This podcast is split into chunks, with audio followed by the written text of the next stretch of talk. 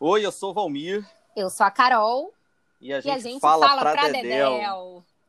E o tema da semana, gente, é o não carnaval desse ano. Carnaval que não vai se realizar em 2021. É, bom, nesse ano as baterias, os frevos, as batucadas estão silenciados, né? Em algumas cidades, o feriado do carnaval sequer vai de fato acontecer. Como o caso de São Paulo, por exemplo. No Rio, o feriado está mantido, mas haverá, não, não vai ter de forma nenhuma nenhum tipo de bloco na rua, é, desfile na Sapucaí. Essa paralisação, claro, é devido à pandemia provocada aí pelo novo coronavírus. Só hoje, no momento que a gente está gravando agora esse podcast, o total de casos no Brasil já, já ultrapassa 9 milhões e 500 mil casos no, no Brasil notificados. Bom, eu vou passar aqui o repique o tamborim para Carol apresentar o nosso convidado, o nosso primeiro convidado no Pradedel, hein? Fala aí, Carol. Bom, a estreia tem que ser com um convidado ilustre, né? Tenho a honra de receber aqui junto com o Valmir o Aidano André Mota, jornalista, escritor e grande pesquisador de carnaval, autor de cinco livros sobre o tema, organizador de uma coleção maravilhosa chamada Cadernos de Samba, roteirista do documentário Mulatas, um tufão nos quadris e mais um monte de coisas. Então eu vou deixar ele contando aqui ao longo do nosso programa que tanta coisa é essa que ele faz. Ai, Dano, bem-vindo. Um prazer ter você. Puxa vida, muito legal estar aqui, muito bacana estar nesse projeto. Eu também falo para Dedel, especialmente sobre carnaval, se deixarem. É, é muito bacana estar aqui é, estou à disposição para a gente conversar aí sobre esse assunto que nos mobiliza tanto. A nós três, né, Valmir? A nós três. Quem é que não gosta de carnaval, né? É impressionante como a gente, como, como o carnaval mobiliza é, as massas. Só para a gente entender um pouco né, o que, que significa esse feriado carnavalesco para o país, muito além de todos os aspectos sociais e culturais que eu tenho certeza que o Aido não vai trazer aqui para gente, às vezes é preciso falar de dinheiro, né, gente? Para muita gente entender e dar valor de fato ao que a gente discute. O Carnaval de 2020 movimentou no país, eu trouxe aqui esses números, claro, é, 8 bilhões em atividades relacionadas a turismo, segundo a Confederação Nacional dos Bens e Serviços, do Comércio de Bens e Serviços do Turismo, CNC. O faturamento representa um aumento de 1% em relação ao mesmo período de 2019. Quer dizer, é muito dinheiro, se falando de um estado como é o estado do Rio de Janeiro, é, que passa sempre por uma, nos últimos anos, por uma grande crise é, financeira. Eu queria que o Aydon já começasse falando sobre essa, sobre o, o que afeta de fato a nossa vida, a economia do estado do Rio de Janeiro, principalmente, não só do Brasil, mas com foco no Rio, é, essa não realização da festa. Olha, Valmir, é, é, eu acho que a não realização da festa ela tem vários, várias implicações. Primeiro, assim, eu desconfio um pouco dos números sempre que são citados, é, porque eu não tenho muita segurança desses estudos todos, entendeu? É, é igual aquela história dos 3 milhões de pessoas no Réveillon de Copacabana. Isso nem cabe em Copacabana, né? As pessoas ficam inflando números e a grande eloquência da imprensa para falar do Rio é, avaliza essa, essa, né, essa, essa esses, esses, essas proporções aí. É, então, é, a importância econômica é muito grande. Entendeu? Assim, o Rio de Janeiro é uma cidade que presta serviços horríveis, né? É, que não consegue deslanchar como uma capital verdadeiramente turística. Ela tem contra, ela tem adversários intransponíveis, né? O Rio é longe da, dos grandes centros econômicos do mundo. É, é, fica muito depois de lugares semelhantes, né, em termos de clima, em termos de natureza, né? Então assim, então é, é, você, por exemplo, se você pensar na perspectiva dos americanos, o Caribe fica antes do Rio, né? Por que, que você vai viajar até o Rio se você pode ir para o Caribe, né? À praia, para pegar sol, por exemplo. Mas é, o Rio tem mais do que isso. Só que o Rio, o Rio se maltrata, né? É, porque tem uma, uma, uma elite é, absolutamente desclassificante, indigna, enfim, e outras palavras que em conversas gentis a gente não usa, é, mas que definem muito bem essa elite, ela, ela briga com os maiores encantos do Rio, ela sabota os grandes encantos da cidade, entre eles o carnaval, né? Boa parte da nossa elite gostaria de uma cidade sem o carnaval, né? Tanto que tanto que é, investe em discussões que, para mim, que eu tenho vergonha até de citar, de tão ridículas que são, como a discussão do xixi na rua com os blocos. Entendeu? Assim, é de um ridículo tão grande Eu já participei de inúmeros debates sobre isso e sempre me senti como uma pessoa ridícula de estar tá perdendo tempo é, discutindo algo tão desimportante como o trânsito também. Ah, porque ter bloco engarrafa o trânsito. É de uma, é de uma, enfim, uma pequeneza, uma mediocridade, isso que é, é, dá vergonha até de falar. É, e além disso, o Rio sofre é, também com seguidas administrações é, terríveis, resultado de escolhas eleitorais equivocadas. Essas administrações não brotaram do chão, né? São culpa também da mesma, dessa mesma sociedade e que ajudaram a destruir boa parte dessa, dessa beleza, né? Assim, o Rio hoje sofre com problemas ambientais dramáticos, por exemplo, as suas lagoas, as Baía de Guanabara, enfim. Problemas que atravessaram a minha carreira. Para vocês terem uma ideia, eu tenho é, 35, 30, 36 anos é, de formado em jornalismo. Quando eu comecei, a despoluição da Baía de Guanabara era uma agenda. E nós estamos até hoje discutindo isso. Não aconteceu nada. Só piorou a poluição. Né? Então, assim, então tudo isso é, é, atrapalha o Rio a se firmar como um destino turístico realmente relevante em termos globais. Né? No Brasil, o Rio é um, destino turístico muito relevante e a grande parte dos turistas que vêm para a cidade gastar dinheiro aqui no carnaval é nacional. Também é uma, é uma lenda muito difundida aí que fica cheio de turista estrangeiro aqui, nunca fica cheio de turista estrangeiro, na dimensão que fica, por exemplo, sei lá, em Paris é, ou, em, é, ou em cidades do Oriente. Então nem se fala porque é outra, outro, é, outra escala, de, né, outra dimensão de, de gente, né, de população. Então, assim, é, então, o Rio depende ainda mais dramaticamente de eventos como o Réveillon e o Carnaval. E a pandemia é, impediu a realização dos dois. Nós não tivemos o Réveillon. E pela primeira vez, não teremos o Carnaval de Rua, e pela primeira vez, desde que ele foi iniciado, lá nos anos 30 do século passado, é, por uma invenção de Mário Filho, o que dá nome ao Maracanã, não teremos o desfile das escolas de samba é, é, tanto os desfiles da Sapucaí quanto os desfiles da Intendente Magalhães, que não são importantes para o jogo turístico, mas são muito importantes culturalmente. É, é essa, essa, é, é, esse baque econômico ele é forte. Ele é muito, ele é muito, ele, ele vai ser muito sentido na economia da cidade. Uma cidade que já está muito fragilizada economicamente, porque está ainda no regime de junto com o estado todo, né? Está ainda em regime de recuperação fiscal, é, por conta do descala, dos descalabros da era Cabral e etc. É, é, e aí, é, é, não ter o carnaval atrapalha muito é, essa questão, mas eu acho que atrapalha mais ainda do que na parte econômica, atrapalha socialmente, porque muita gente tira um pouco do seu, do seu sustento é, dessa época do ano, então assim, você, é, é muita gente, o ambulante que eu sempre penso no ambulante com seu isopor vendendo cerveja, ou sanduíche, ou água, é, nas variadas aglomerações, seja nos blocos, seja nos ensaios de rua das escolas de samba. É, ele está sem trabalho esse ano. E não tem uma ajuda é, efetiva, porque o poder público é lento e incompetente para viabilizar essa ajuda. Né? É, a cidade do Rio vem de uma prefeitura devastadora, quando em uma hora elegeu um bispo neopentecostal para administrá-la. Ele foi uma tragédia. Ele terminou, ele terminou o mandato dele preso, inclusive, né? É, fora do cargo por motivo de prisão. É, é, é e aí, agora a gente está começando um novo mandato do Eduardo Paes, em que as pessoas depositam mais esperança do que o bom senso indica, na minha opinião. Porque a lembrança do Eduardo Paes é o Eduardo Paes com a montanha de dinheiro que vem junto com os Jogos Olímpicos, que veio junto com os Jogos Olímpicos, é, e agora é Eduardo Paes sem esse dinheiro todo. Então, assim, então é, eu recomendo cautela para ver o que ele vai fazer, o que ele vai conseguir fazer.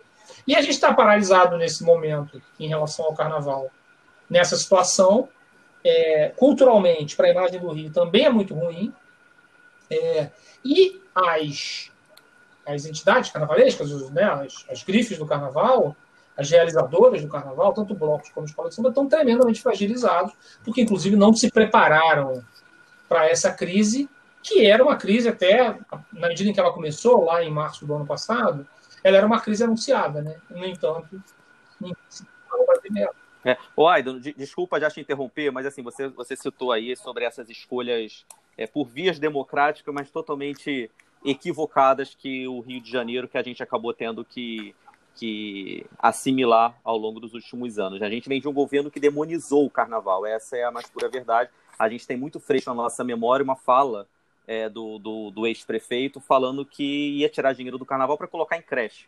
Né, fato que a gente não viu acontecer de fato. Eu queria que você falasse um pouco disso, de que forma o cancelamento do carnaval desse ano ajuda nesse processo todo, né? Ajuda a enterrar a imagem agregadora, economicamente necessária, é, socialmente importante, enfim, que o carnaval deveria ter junto à sociedade. O carnaval de 2021 não acontecendo, como isso contribui para essa imagem dos últimos quatro anos que, que ajudaram a, a perpetuar essa imagem é, da demonização o do carnaval? O Bispo Crivella, ele se apossou de um discurso que está na cabeça da elite por razões diferentes. Né? O Bispo Crivella ele é, ele é sobrinho do criador da Igreja Universal do Reino de Deus, uma denominação neopentecostal que tem suas bases na intolerância é, é, e na discriminação.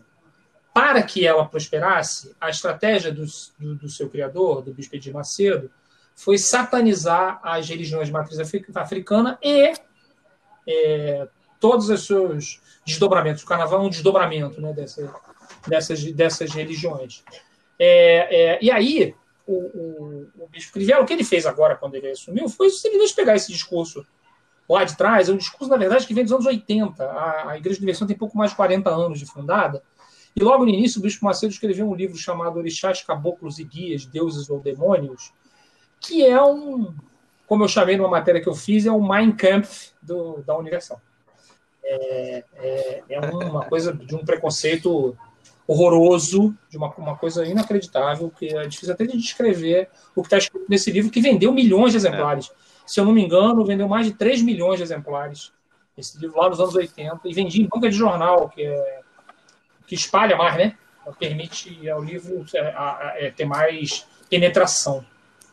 É, o que o Bispo Crivella fez foi pegar esse discurso e usar o desejo dessa elite de sumir com o carnaval, é, e aí usou essa falácia aí, que é outra que me deu, que me dá muita vergonha, essa falácia aí da, da creche. É, é outra ordem de grandeza de dinheiro. O dinheiro que é investido no carnaval, ele é, como diz, como diz o povo do mercado financeiro, peanuts, perto perto do, hum. do que é necessário para as creches públicas numa, numa cidade com a população do tamanho do Rio de Janeiro. É ridículo, é patético. Assim, é, é, é, é, eu fiquei muito revoltado, inclusive, com o jornalismo declaratório que a gente vive hoje, que as pessoas publicaram essa declaração placidamente, como se fosse verdade. Entendeu? É mais ou menos a mesma coisa que dizer assim, ah, não, eu agora criei asa e estou voando por aí, entendeu? É tipo dizer isso, sabe? É, é, é, uma, é uma barbaridade e, e, e isso meio virou verdade entendeu? entre boa parte da população, hum. que, no fundo, tem preconceito com o carnaval. No fundo, Valmir e Carol, o que a gente, a gente vai chegar lá no racismo. Quase tudo que a gente falar, a gente vai chegar no racismo. Né? Uhum. É, é, você roda, roda, roda e daqui a pouco você vai ver que você está lá no racismo. É, nesse caso, é o racismo que faz com que a gente marginalize desde sempre toda a manifestação cultural nascida do povo negro e periférico. Né? Sempre. Então, assim, do Sim. mesmo jeito que a gente. E eu até. Eu estou permanentemente ajoelhado no milho por várias coisas que eu fiz na minha carreira jornalística. Uma delas, entre tantas, é. Eu costumo dizer que se a Carol fizesse uma pesquisa sobre meus, meus textos sobre mulheres do carnaval, ela parava de falar comigo. É porque ela não pesquisa, deixa assim que é melhor. é, deixa assim que é melhor. É, não pesquisa, não. Mas, enfim, é, é, sobre é, essa questão da, da, da, cultura dos negros, né, das manifestações culturais que nascem do povo negro periférico, o, o, eu escrevi várias vezes que o baile funk foi é, proibido pela polícia porque as músicas faziam apologia ao crime. É, você ouve isso e repete, como se fosse verdade. Né. Aí um dia você conversar com um comunicador de uma comunidade popular, o Raul Santiago, do, coletivo Papo Reto, e ele me explicou o que, que quer dizer isso. Na verdade, o que a gente chama de apologia ao crime é o universo deles. Eles estão falando do universo deles.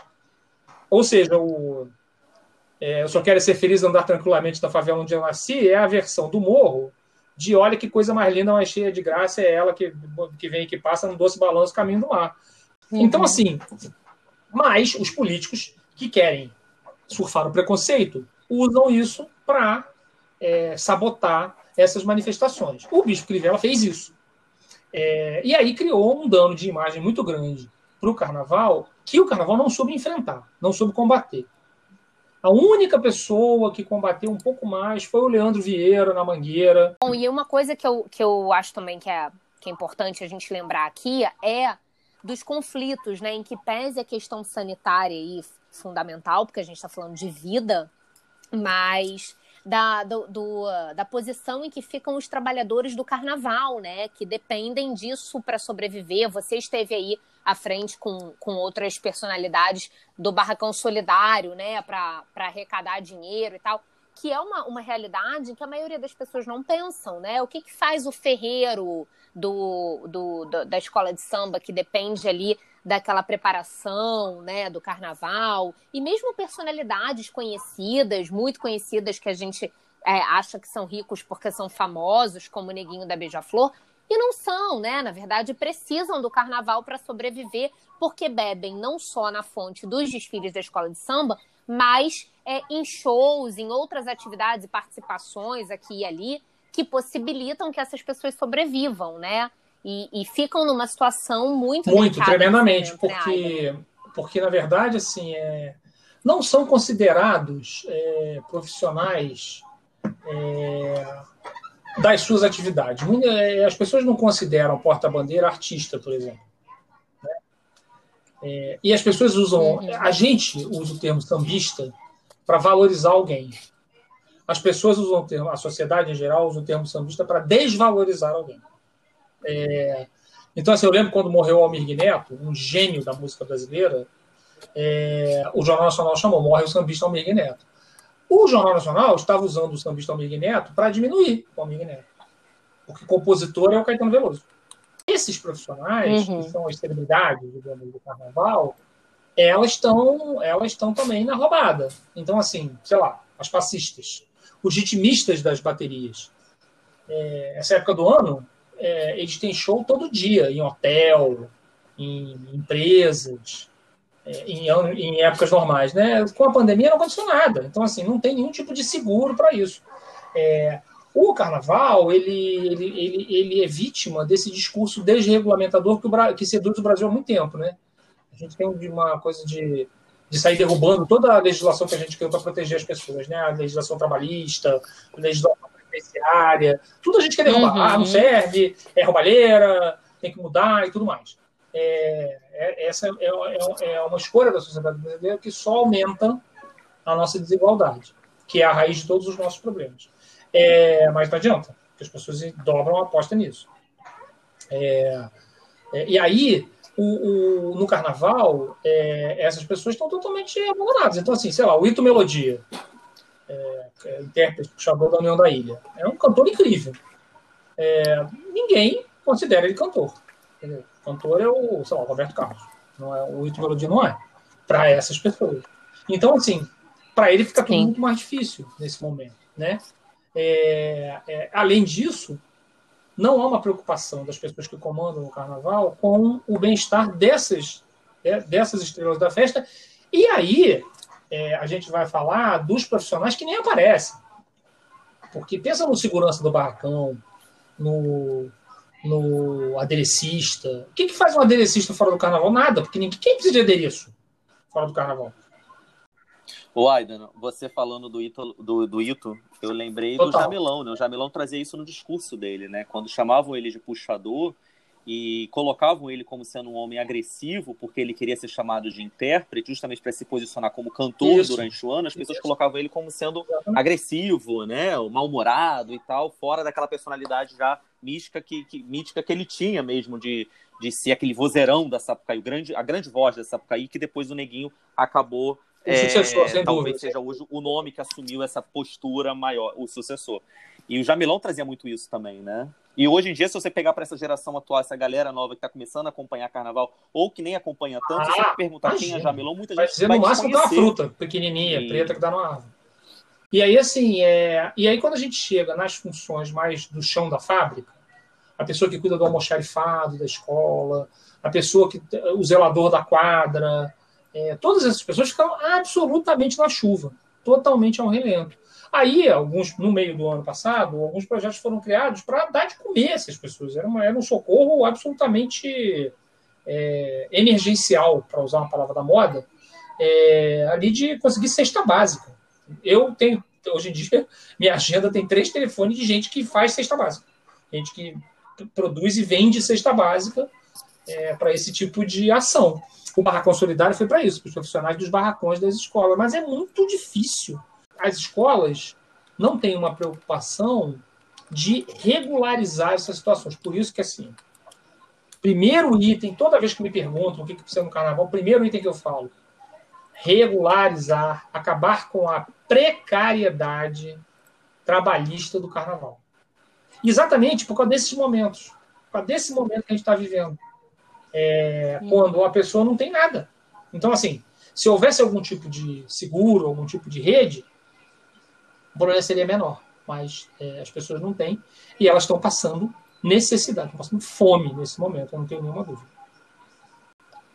Olha, a situação é tão dramática que é até difícil a gente falar de, de entretenimento, né, da, da daqui para frente no, no episódio.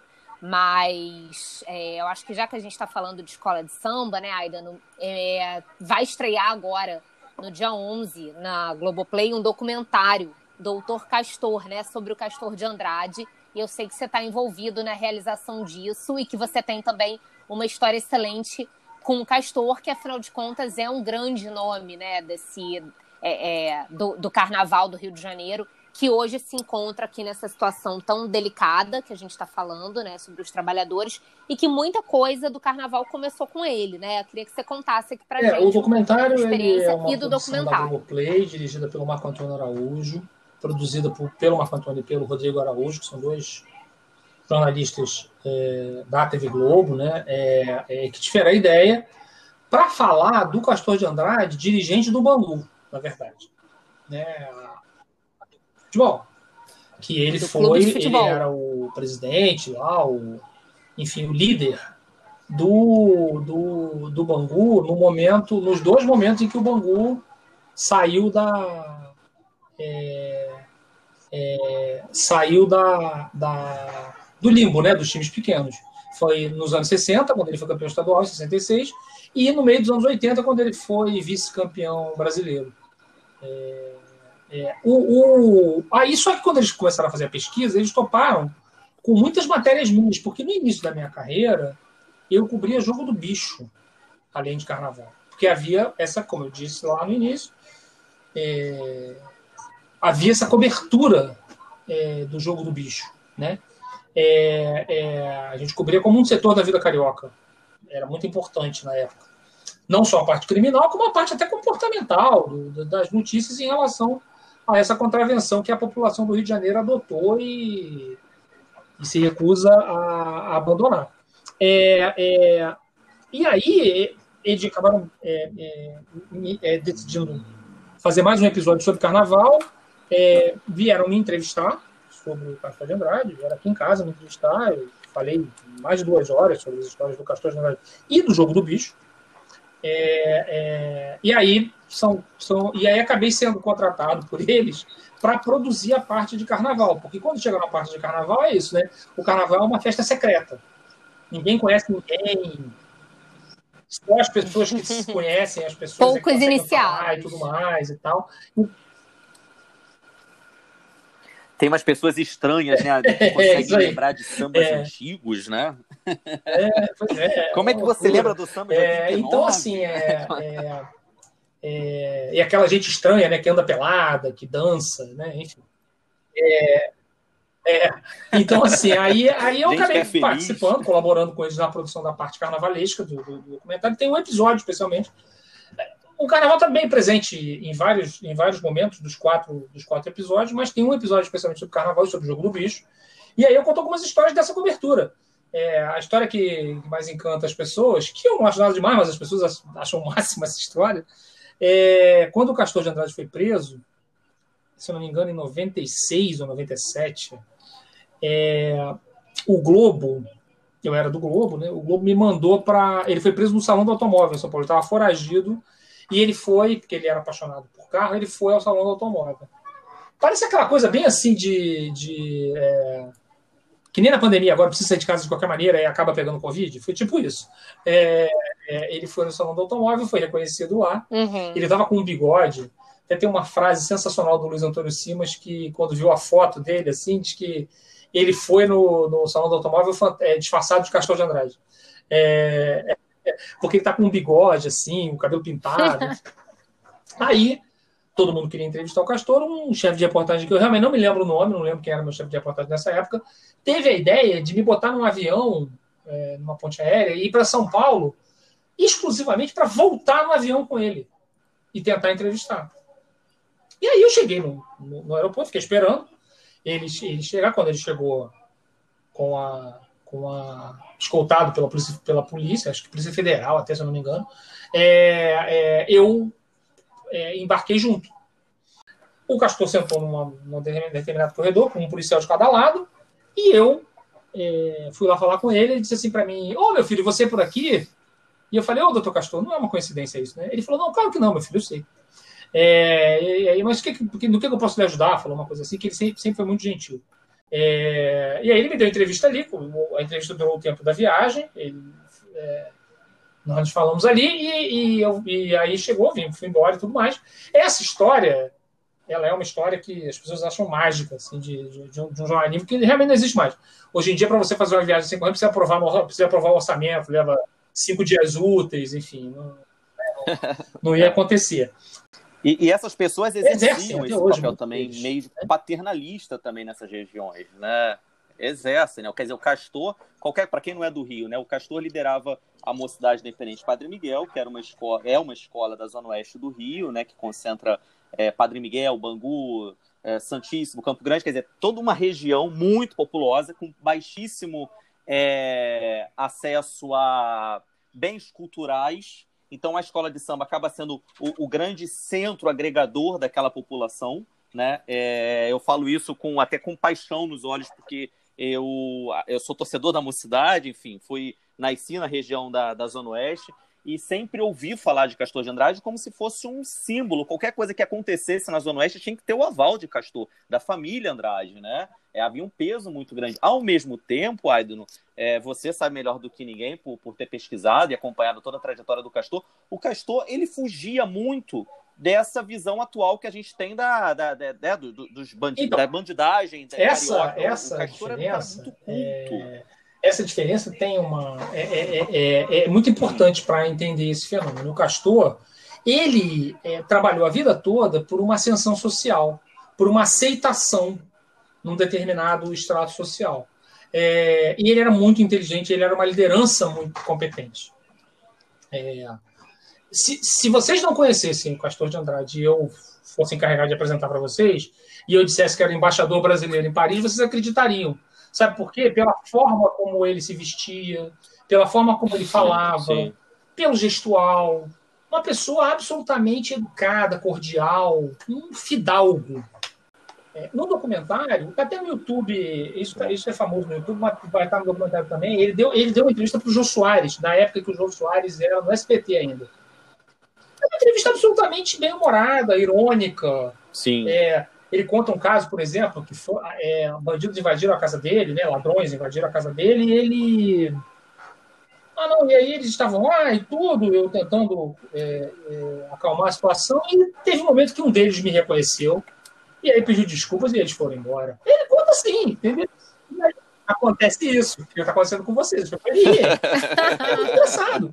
Então, assim, e aí tem uma coisa que, que eu tentei fazer nesse documentário, né? Enfim, é, é, que é o que e tentei fazer no jornalismo o tempo todo. E eu, eu não sou polícia. Eu não tenho que prender ou soltar ninguém. Nem decidir se alguém é culpado ou não. Eu posso até formar o meu juízo, mas isso não deve influenciar o meu trabalho, não deve determinar o meu trabalho. É, o meu trabalho é de documentar né, as coisas e explicar os processos para as pessoas. Então, é, é isso que eu tento fazer também com o jogo do bicho, os contraventores, etc. Mas a imprensa prefere hoje fazer o quê? Vai ali no Ministério Público, pega uma investigação que está sendo feita e divulga de maneira bombástica aqueles dados. Isso não explica o processo. Você não consegue entender o que está acontecendo. A, a, história que é contada, aí acaba que, que essa história é mal contada. E acaba potencializando o preconceito. Então, assim, eu lembro que durante a entrevista, quando eu falei do, que é a relação dos Sim. bicheiros com as escolas de samba. Os que têm, né, relação, né? Você tem bicheiros que não são ligados às escolas de samba.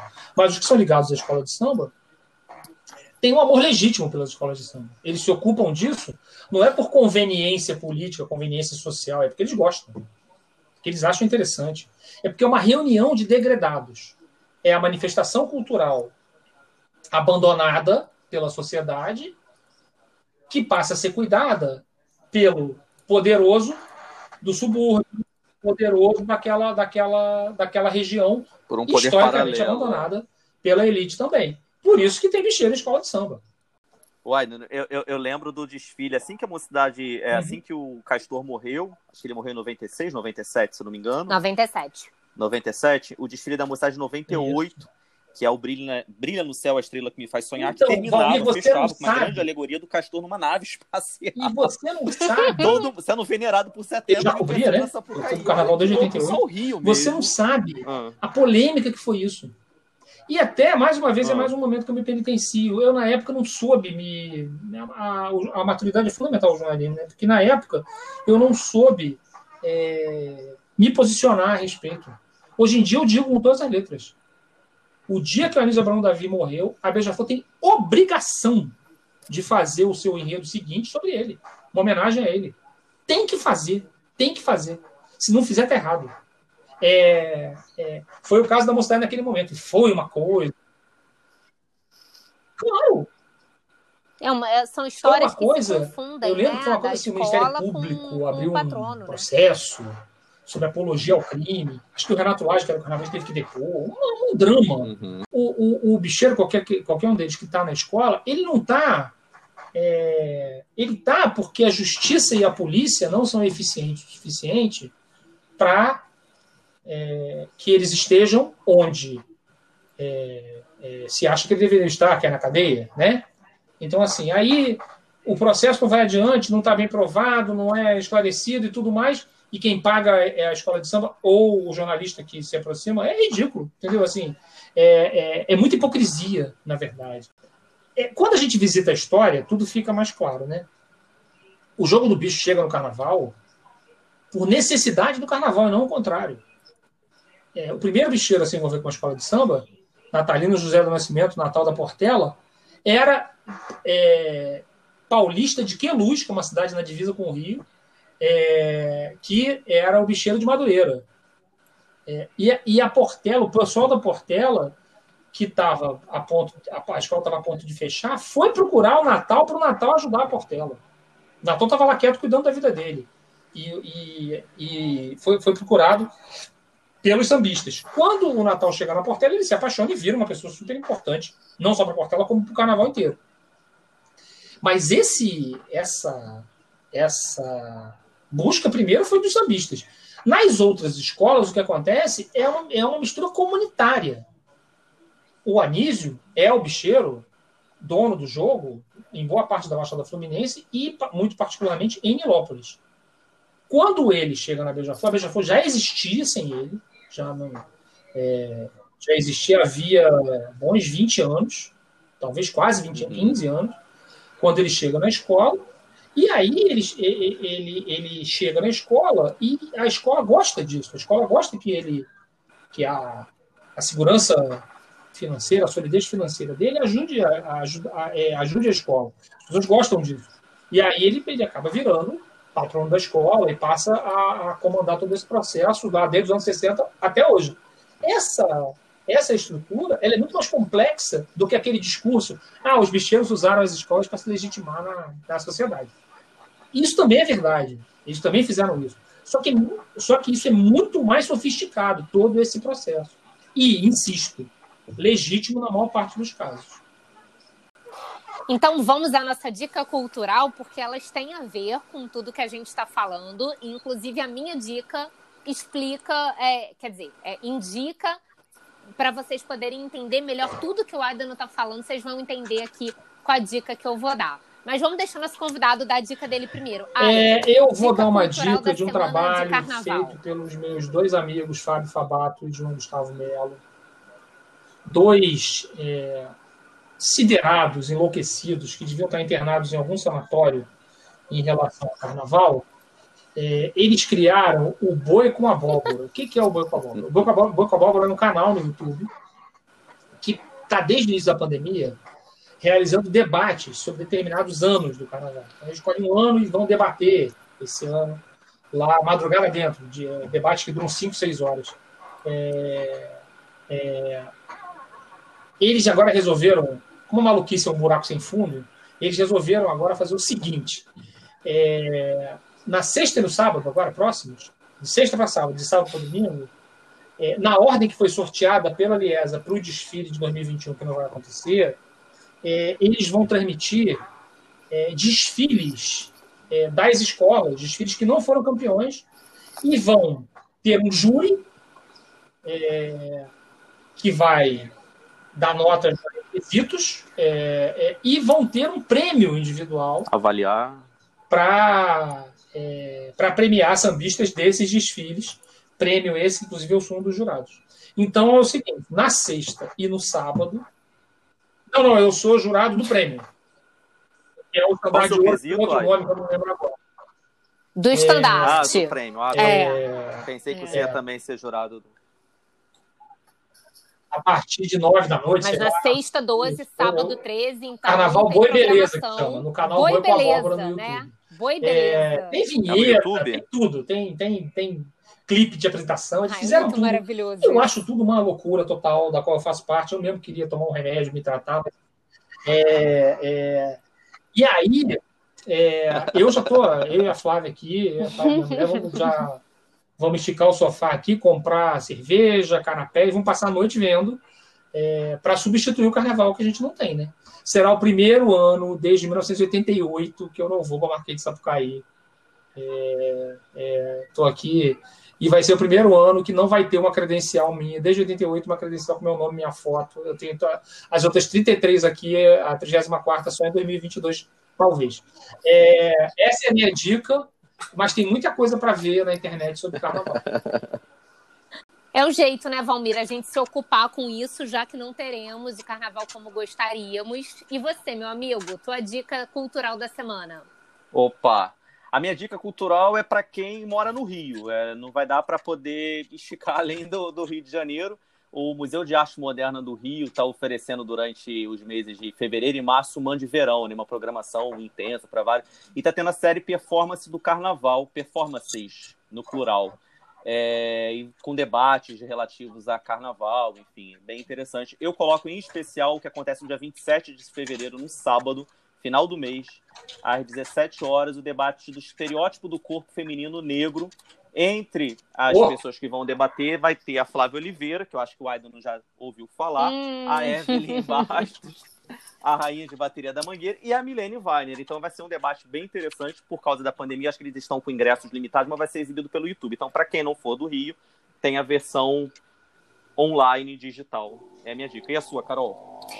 Olha, não consegui separar uma dica só tá? Porque, enfim, esse foi um episódio que eu falei muito pouco, porque eu o convidado tinha, obviamente, muito mais a dizer do que ele eu. Fala pra Dedel. Fala pra Dedel. Ele é dos nossos. As nossas ligações Nada, imagina. É um prazer. As nossas ligações no telefone, que esse papo aqui que a gente está batendo, é mais ou menos um, um, é um, resumo dos papos que a gente bate aí quase que semanalmente ou quinzenalmente, né, Aida? Nunca menos de uma hora. Teve um dia que ele falou para mim: eu preciso falar uma coisa com você e é o seguinte, eu vou falar. Foi, porque eu tinha. E, e, e pior, não aconteceu isso. Ficou uma hora. Nada. Você lembra disso?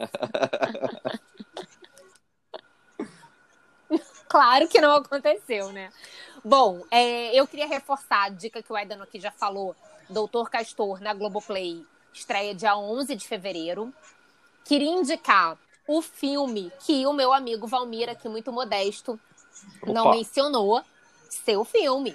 É, o Valmir tem um filme maravilhoso chamado 30 Dias, um carnaval entre a alegria e a ilusão, que é, na verdade, um filme sobre o pouco tempo, os 30 dias que a Escola de Samba Alegria da Zona Sul É sensacional o filme, eu recomendo. Carnaval de 2019, né, Valmir? Ou 18? Isso. 19. 2019.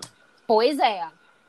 E aí, obrigado, na obrigado. verdade, o filme é, é, um filme muito mais do que sobre carnaval, né? É um filme sobre gente, é um filme sobre é, essa questão da, da religião é, neopentecostal se, se, se metendo no carnaval do Rio de Janeiro, porque era ainda na gestão Crivella. E aí, a oportunidade aqui super, o filme vai ser exibido nos dias 13 e 16 de fevereiro na madrugada, ou seja, na madrugada de 12 para 13 e de 15 para 16 de fevereiro, às 3 da manhã. Pode parecer estranho eu estar dando essa dica, mas afinal de contas é carnaval, né, gente? Então ninguém vai dormir cedo no canal Prime Box Brasil, que tem na Vivo canal 119, Net Claro canal 656, Sky canal 157 e Oi canal 85. Essas informações todas vão estar lá nas nossas redes sociais, Carol Medeiros e arroba Vmoratelli mas também no nosso Medium, que a gente fez, e aqui no, no Spotify, onde vocês devem estar nos ouvindo, tem lá na nossa bio o link do Medium com as referências do que a gente fala.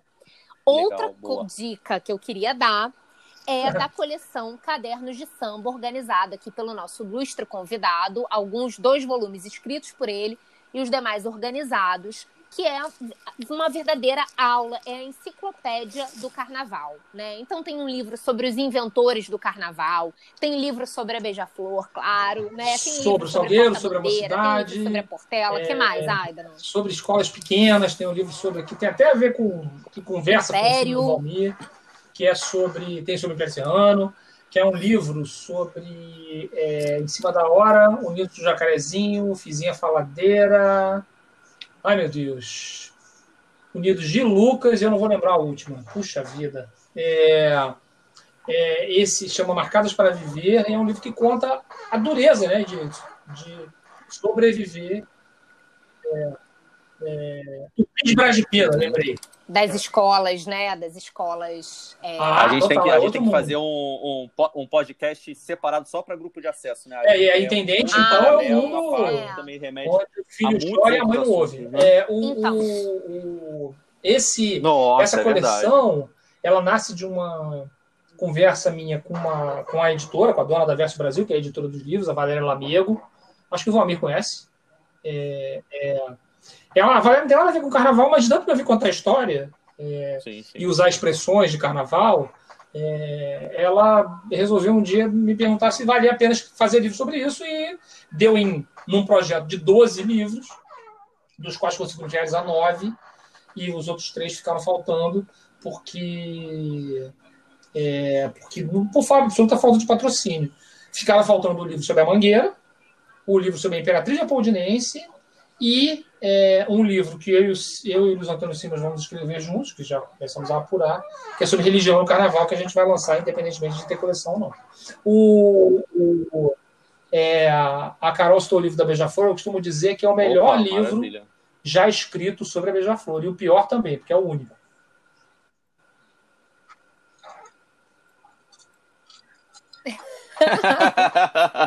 Olha só, falando de dica, gente, deixa eu só cortar aqui rapidinho. É o seguinte: acabou de sair aqui, inclusive, numa nota no, na coluna do Anselmo Góes, é, coluna online agora, né, do, do Anselmo, dizendo que a Globo bateu o martelo e vai exibir os 28 mom melhores momentos dos 20, 28 desfiles que marcaram a história do carnaval. Olha. Acho que é uma ótima notícia essa, né? A gente estava querendo muito isso. Vão ser 14 desfiles no sábado, após o Altas Horas, e 14 desfiles no domingo, depois do BBB. A escolha de sambas foi feita por curadores de apoio das ligas do Rio e de São Paulo e vai ter a apresentação do Ailton Graça e Milton Cunha, com a direção do Boninho. Uh, a votação é. dos melhores desfiles vai estar aberta no G-Show. É, não, não, boa essa iniciativa, né? Gente, acabou, acabaram de decidir, né? Acabou de sair isso daqui. não, não acabou agora. Anota agora. É verdade. Que coisa. É, bom. Antes tarde do que nunca, né? Agora Exatamente. podemos nos dividir entre esses desfiles e Boi Beleza, que eu acho que vai ser um espetáculo. Boi Ô, Beleza Carol, no canal gente... Boi com Abóbora do YouTube. Isso. Só para a gente, antes da gente se despedir aqui do nosso ilustre convidado de hoje, só para a gente poder falar aqui das, é, dar uns recadinhos para quem está ouvindo a gente. Isso. A nossa colega a Ana Paula Gonçalves não estará mais no Pradedel por questão de agenda, mas vocês vão conseguir ouvi-la no podcast Literana, também disponível no Spotify. Uma dica aí para quem curte literatura. E antes da gente encerrar, a gente também queria mandar um beijo para os ouvintes que têm escrito elogios, mandado críticas, sugestões de pauta nas redes sociais, lá no meu perfil no Instagram, V Moratelli, e no da Carol. Como é que é o seu, Carol? Maria Carol Medeiros. E agora temos e-mail. Hum. Diga, diga. Podem nos escrever no pradedel podcast@gmail.com ou nas nossas redes. A gente também funciona assim. É isso. Ai, Dano, muito obrigado. Ai, Dano, querido, muito um obrigada. Prazerzaço. Prazer enorme. Eu queria encerrar aqui nosso episódio com os versos é, na esperança do carnaval de 2022, que foram versos é, publicados no, no Correio da Manhã é, sobre o carnaval de 1919, que foi o carnaval Esse, inclusive, é o enredo da viradora né? Então, estamos nessa expectativa carnaval pós-coronavírus. E eu queria.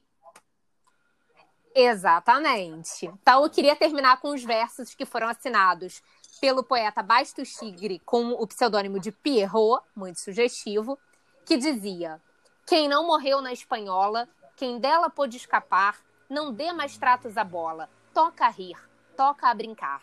Vai o prazer aos confins, remeste-se a terra inteira, ao som vivaz dos clarins, ao ronco do Zé Pereira. Há alegrias a ufa, e em se tocando a brincar, nem este calor de estufa nos chega a preocupar. Tenho por cetro um chocalho, por trono um bombo de rufo. O deus Momo, louco e bufo, vai começar a reinar que em 2022 Momo reina novamente. A gente falou para Dedel e que a gente esteja aqui juntos na semana que vem. Obrigada, é Aidano. Maravilhoso terminar assim, Carol. Como diz Padre Miguel lá na mocidade, sonhar não custa nada. Então sonhar não custa nada. Obrigado, obrigado. Bom carnaval. Beijo para vocês. Valmir, um Valeu. beijo.